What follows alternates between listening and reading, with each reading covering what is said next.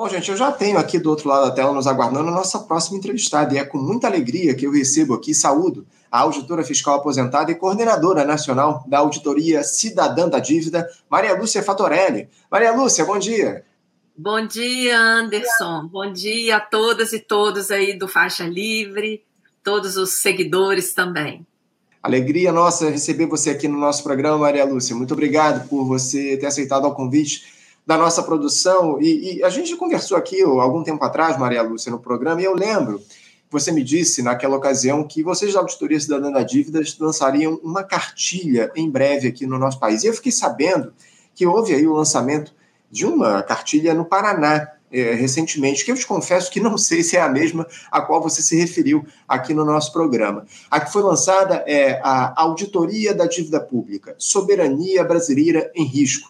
Esse lançamento se deu em um evento lá no plenarinho da Assembleia Legislativa do Estado do Paraná, a Alep. Maria Lúcia, eu já queria que você começasse falando a respeito dessa cartilha que vocês da Auditoria Cidadã lançaram. É, o que, é que vocês trazem nela? É a mesma aí que você se referiu recentemente aqui no nosso programa? Você vê a, a, a soberania do país sob ataque nesse momento, Maria Lúcia? Olha, é, bom, em primeiro lugar, Anderson, é a mesma cartilha, viu? É essa cartilha que está inclusive disponível em PDF gratuito no site da Auditoria Cidadã da Dívida. Qualquer pessoa que entrar em auditoriacidadã.org.br já vai ver um banner lá em cima, acesse a nova cartilha, só clicar, vai ter acesso ao PDF gratuito. E é até interessante ler em PDF, mesmo quem teve acesso à cartilha impressa, é importante acessar o PDF, porque lá, é, em meio eletrônico, todos os links estão ativos. Porque a ideia da cartilha é fazer um apanhado resumido, não é, Anderson? Para dar ideia é, para as pessoas, para os parlamentares, é, mas principalmente para quem paga a conta dessa dívida. É, que dívida é essa? E a necessidade de fazer a auditoria que está prevista na Constituição Federal e até hoje não foi cumprida. Com relação à soberania, olha só, a dívida está por trás de tudo que acontece no mundo econômico e financeiro e está mexendo com a vida de todo mundo. Muitas pessoas ainda têm a visão equivocada que a dívida pública seria algo distante. Alguns acham que nem seria mais um problema, porque a, a grande mídia não abre espaço, não é para fazer o debate aprofundado da dívida. Ela só usa a dívida quando fala tem que privatizar porque para equilibrar o pagamento da dívida. O próprio governo enviou o projeto do arcabouço fiscal ao Congresso Nacional, que acabou de ser aprovado ontem, colocando lá na exposição de motivos que a ideia de manter o teto de gastos, porque o arcabouço fiscal mantém o teto de gastos com uma folgazinha mínima, né? A mais do que era o teto lá da emenda 95. Por quê? Está escrito lá na exposição de motivos pela equipe do Haddad para reservar, para guardar recursos para o pagamento da dívida a dívida está por trás aí da ameaça de reforma administrativa, que é o, o fim, a destruição do, do, dos serviços públicos, que o Arthur Lira, presidente da Câmara dos Deputados, está querendo voltar à pauta. Por que, que ele quer isso? Ele quer reduzir a despesa pública saudável, a despesa com a prestação de serviços, com a garantia de estrutura de Estado, para sobrar mais dinheiro para especulação, para o rentismo. Então, olha só, a dívida está por trás, então, das privatizações, do teto de gastos, das contrarreformas, de toda essa produção de escassez aqui no Brasil para a maioria. Porque para quem recebe juros é a, a, generosidade total, né, Anderson? Nós temos os maiores juros do planeta. Então, isso tem que modificar, e a gente só vê uma saída para modificar se houver uma conscientização social. Por isso, a cartilha. Uma publicação é, didática, resumida, é, quem é, é, acessar a cartilha vai ter uma ideia de, de, de que dívida é essa, por que, que é urgente enfrentar esse problema da dívida, enquanto não enfrentar. Você vê, mudou o governo, ficamos livres lá do teto de gastos da emenda 95 e agora temos o teto de gastos do arcabouço.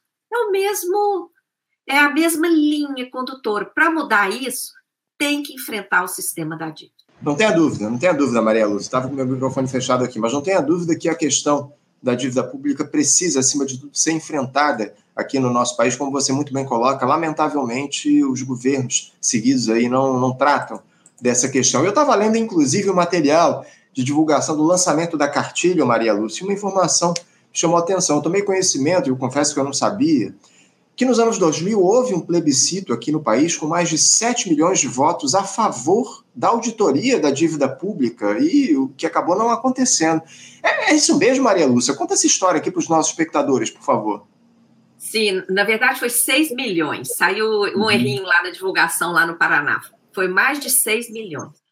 É, isso aí é, é, foi o seguinte, Anderson. Lá na década de 80, todo mundo lembra da tal crise da dívida, né, provocada pela alta dos juros pelos bancos privados internacionais, que é, eram os mesmos que controlavam o FED, o Banco Central Americano, e a Associação é, de Bancos de Londres, que eram as duas instituições que controlavam as taxas de juros internacionais, a, a Prime e a LIBOR.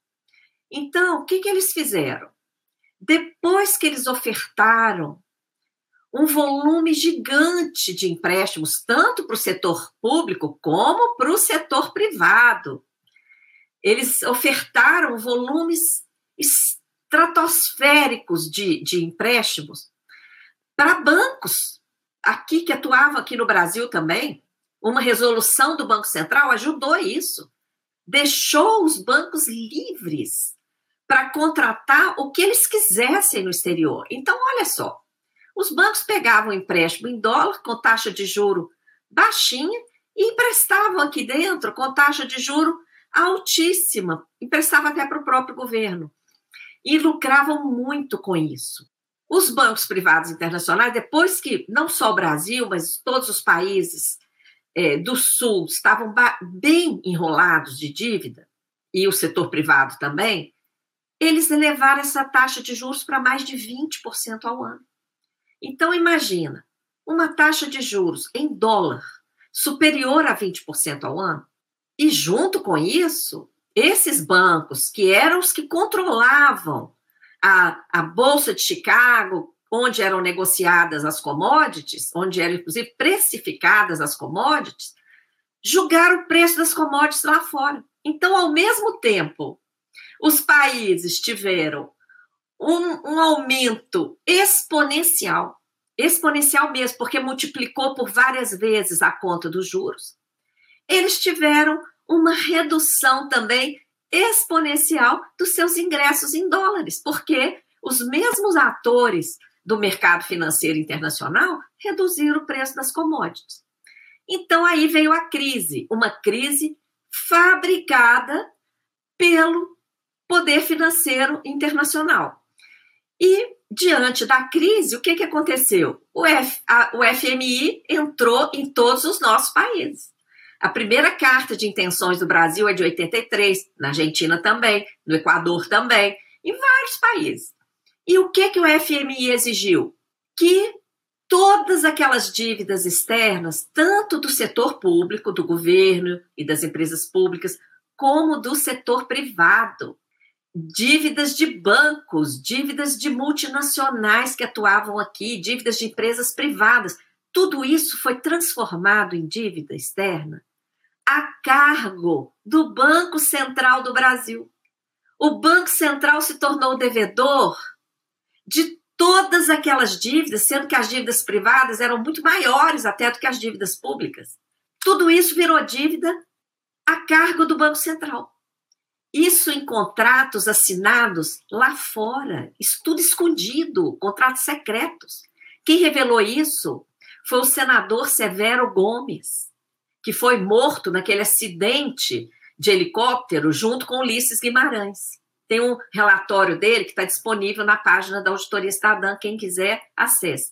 Eu estou puxando essa meada, Anderson, para as pessoas entenderem de onde veio aquela grande mobilização do plebiscito.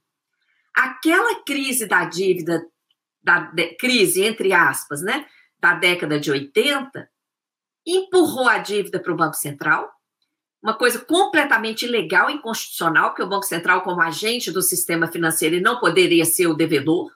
Isso tudo debaixo dos panos, tudo escondido. Essa dívida, ela era regida pelos pelas leis de Nova York.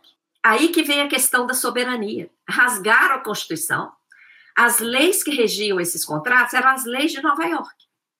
E de acordo com essas leis, qualquer parcela, seja de juros, de amortização que deixasse de ser paga, antecipava toda a dívida que iria vencer no futuro.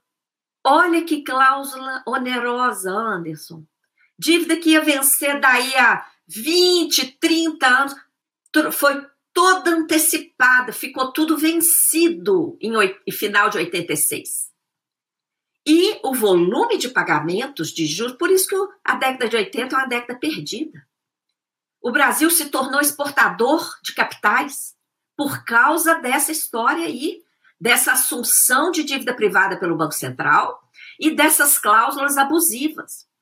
E esse negócio aí, a gente em crise, em crise, década perdida, desemprego, quebradeira, etc, etc, vem o início dos anos 90 aquela dívida contratual que o Banco Central assinou lá, regida pelas leis de Nova York, ela tem um, um 99% de indício, Anderson, de que ela prescreveu. Tudo leva, tudo, inclusive vários registros, mostram que ela prescreveu. O 1% que falta para provar é porque nós não achamos aqui no Brasil o contrato da renúncia à prescrição, como nós achamos lá no Equador, que o processo é idêntico. E aí, dívida prescrita, dívida morta, o que, que é isso? Podre, né? O que, que o Brasil fez? Entrou de novo na exigência do FMI, que colocou não só o Brasil, como outros países, para embarcar no chamado Plano Brady. O que, que foi o Plano Brady? A troca daquela dívida podre, morta, prescrita, em novos títulos. Esse processo aconteceu em Luxemburgo, paraíso fiscal. Olha de novo aí a ofensa à soberania brasileira. O Armínio Fraga, que estava nessa comissão aí de troca de dívida podre por é, é, novos títulos. Depois ele foi presidente do Banco Central. Uma década depois, ele deu depoimento na CPI da dívida em 2010. Ele falou que quando ele saiu do Banco Central, ainda não tinha contrato assinado. Dessa troca lá do Braid em 94. Olha que bagunça, que avacalhação. E aqueles, e esses títulos? Então, olha bem, pegaram uma dívida podre, prescrita, trocaram por novos títulos, novos papéis. Esses novos papéis eram sete tipos de dívida externa brasileira em títulos. Eles eram tão podres que eles não podiam ser negociados em nenhuma bolsa de valores do planeta. O que, que o Brasil fez com esses títulos? Uma parte transformou em dívida interna. Em 94, nós estávamos tendo plano real aqui no Brasil, juro de quase 50% ao ano. E, e aí, troca por dívida interna, deu um pontapé na dívida interna. Dívida interna começou a crescer, porque tra simplesmente transformou, virou, virou dívida interna. E sobre ela, juro de quase 50% ao ano, alavancando a dívida interna. Outra parte desses títulos da dívida externa foram trocados por novos títulos da dívida externa, lançados pelo Brasil lá fora, melhorando a institucionalidade desses títulos, dando uma carinha menos fraudulenta para eles. Depois, A outra parte, o Brasil aceitou como moeda de privatização. Anderson e ouvintes, metade da Vale do Rio Doce foi paga com esses títulos podres. Então, gente, o que, que aconteceu aí nesse, nessa década de 90? A dívida externa continuou aumentando, porque foram sendo trocados por novos títulos. A dívida interna explodiu, porque com juro de quase 50%, com a desculpa de controlar a inflação, e outros mecanismos lá de transformação de passivos em dívida externa, a exemplo da dívida dos estados, a dívida interna foi explodindo. E com a desculpa de pagar a dívida, Fernando Henrique privatizou 70% do nosso parque é, é, é, de empresas públicas, a, a, a, começar pela Vale do Rio Doce. Os Minas, as joias começaram, todas as hidrelétricas, siderúrgicas, foi aquela farra de privatização. Né? Nesse contexto, tudo para pagar a dívida. E a dívida interna e externa explodindo. O, foi uma década, a década de 90, de aprofundamento da desigualdade social. Então, nesse contexto, vários movimentos sociais vinham discutindo a dívida, porque a dívida estava ali na pauta. Dívida externa aumentando, dívida interna aumentando de forma galopante, perdendo todas as empresas públicas, praticamente, e a, o povo empobrecendo, sacrifício social contra reformas, né? rolando ali.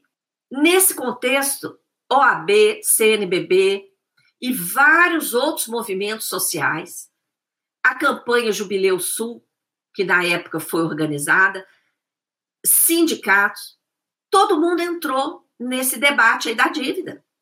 Eu fui, eu assumi a presidência do Sindicato de Auditores em Belo Horizonte em 99, Anderson. A primeira coisa que eu fiz como presidente do sindicato foi procurar orçamento. Por que, que a gente está uma década de salário congelado? Porque Fernando Henrique dava um real de reajuste para gente. Um real. Aí eu fui pesquisar o orçamento, encontrei com a dívida. Aí que começou a minha trajetória de investigar a dívida, em 99. Aí eu convoquei os, as outras entidades do fisco, falei, gente, a nossa disputa aqui no orçamento é com a dívida. Olha aqui, a dívida fica com a metade do, do orçamento. E começamos a estudar a dívida. Nesse contexto, começaram a acontecer eventos, porque estava todo mundo estudando o assunto, evento daqui, evento dali. E um evento marcante aconteceu aí no Rio de Janeiro, Anderson um grande evento é, que foi considerado assim um, um, um seminário é, é, histórico sobre a discussão da dívida externa, da dívida interna. E nesse seminário saiu a proposta de fazer um plebiscito popular, de convocar a sociedade para opinar sobre a, a dívida pública brasileira, externa e interna. Então eram três perguntas. Uma das perguntas era: você concorda em continuar pagando a dívida sem realizar a auditoria que está prevista na Constituição? E mais de 6 milhões de pessoas, e olha, naquela época não tinha rede social. Foi voto no papel, na porta das igrejas tinha banquinha, na porta dos sindicatos, na porta do sindicato que eu presidi em Belo Horizonte, tinha banquinha, nossos colegas aposentados se revezavam para coletar votos. E foi uma grande mobilização com todas as centrais, foi muito um processo muito bacana.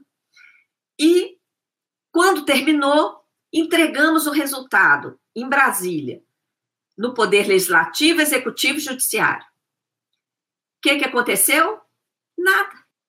Não aconteceu absolutamente nada. E aí, é, logo no início de 2021, desculpa, logo em seguida, no início de 2001, teve uma reunião histórica aqui em Brasília, na, na Casa dos Jesuítas, o Centro Cultural de Brasília, e 80 lideranças nacionais foram chamadas para essa reunião para discutir. Peraí, fizemos esse esforço todo, o Brasil inteiro se mobilizou, mais de 6 milhões de votos, e não deu em nada. E nós? O que, que nós vamos fazer? Nós não podemos também deixar isso para lá. Então, nessa reunião, eu fui chamada também para essa reunião, porque eu tinha acabado ajudando a coordenar o plebiscito no estado de Minas Gerais, e decidimos, em conjunto, criar o movimento da Auditoria Cidadã da Dívida. E como eu era auditora e tinha produzido um material, eu acho que eu até tenho essa cartilha fácil aqui, Anderson. Deixa eu ver se ela está fácil mesmo de pegar para mostrar. Porque... Vamos ver, vamos ver. Olha, Estamos recebendo a Maria Lúcia Fatorelli, né, auditora fiscal aposentada e coordenadora da Auditoria Cidadã da Dívida, falando sobre essa trajetória. Tem aí a cartilha, Maria? Tem, olha que legal, achei. Essa cartilha foi publicada exatamente pelo Fisco Fórum Minas Gerais. Aquilo que eu falei que eu chamei os outros sindicatos para mostrar, né? Olha aqui, nossa disputa é com a dívida. E como a gente já tinha esse estudo, veio o plebiscito de 2 a 7 de setembro de 2000, nós lançamos plebiscito sobre a dívida, não é? Isso aqui era uma contribuição, tá aqui, ó, uma contribuição, tá na, na, na, no rodapé da cartilha, contribuição do Fisco Fórum MG ao debate preparatório do plebiscito da dívida externa. Então, é, essa cartilha, eu tinha feito essa cartilha, essa cartilha acabou espalhando no Brasil inteiro. Aí me pediram para coordenar a auditoria cidadã. E aí estou, Anderson, há 23 anos. Eu, eu me alonguei um pouco nessa história, porque é, é a, a, história que gerou o nosso movimento, não é? Sim. Então, é, é, muito bacana. E, e, o deputado que colocou auditoria na Constituição, ele estava nesse evento no Paraná, o Hermes Zanetti. Foi ele que lutou para inserir o artigo 26 do ADCT Sim. na Constituição. Na verdade, a luta dele era para suspender o pagamento da dívida, isso lá no debate da Constituição. Era para suspender lá na década de 80 e fazer auditoria imediatamente e, e interromper o pagamento até que terminasse a auditoria. Teria sido o ideal. Sim. Mas ele enfrentou até briga física. Ele já contou para nós que teve deputado que voou no pescoço dele lá no Congresso para modificar a proposta e acabou que foi colocado na Constituição. Mas não deixam cumprir, né? É. então. Nós temos que nos mobilizar para chegar lá, para cumprir. Não tenha dúvida. Uma trajetória, acima de tudo, hercúlea, sua e de todo o pessoal aí da Auditoria Cidadã da Dívida em busca dessa de, de, que o Brasil faça de fato audite a sua dívida pública. Você falou da cartilha que vocês lançaram, inclusive, Maria Lúcia, eu coloquei aqui no nosso chat o link para quem quiser acessar a cartilha da Auditoria Cidadã da Dívida. Ó. Coloquei lá no nosso chat a cartilha Auditoria da Dívida Pública, a Soberania Brasileira em Risco. Está aí lá no nosso chat, quem quiser acessar, é só clicar lá direto para baixar o link da cartilha que a Auditoria Cidadã da Dívida está lançando aqui no nosso país. Ô, ô Maria Lúcia, eu também, para encerrar, queria que você falasse um pouco a respeito dessa aprovação que a gente teve na última terça-feira na Câmara dos Deputados do arcabouço fiscal, né, após o texto ter sido votado lá no Senado antes do recesso parlamentar. Porque os parlamentares eles alteraram alguns pontos aí que os senadores incluíram, mas mantiveram fora dos limites do teto o Fundeb e o Fundo Constitucional do Distrito Federal, o que é, evidentemente, uma vitória.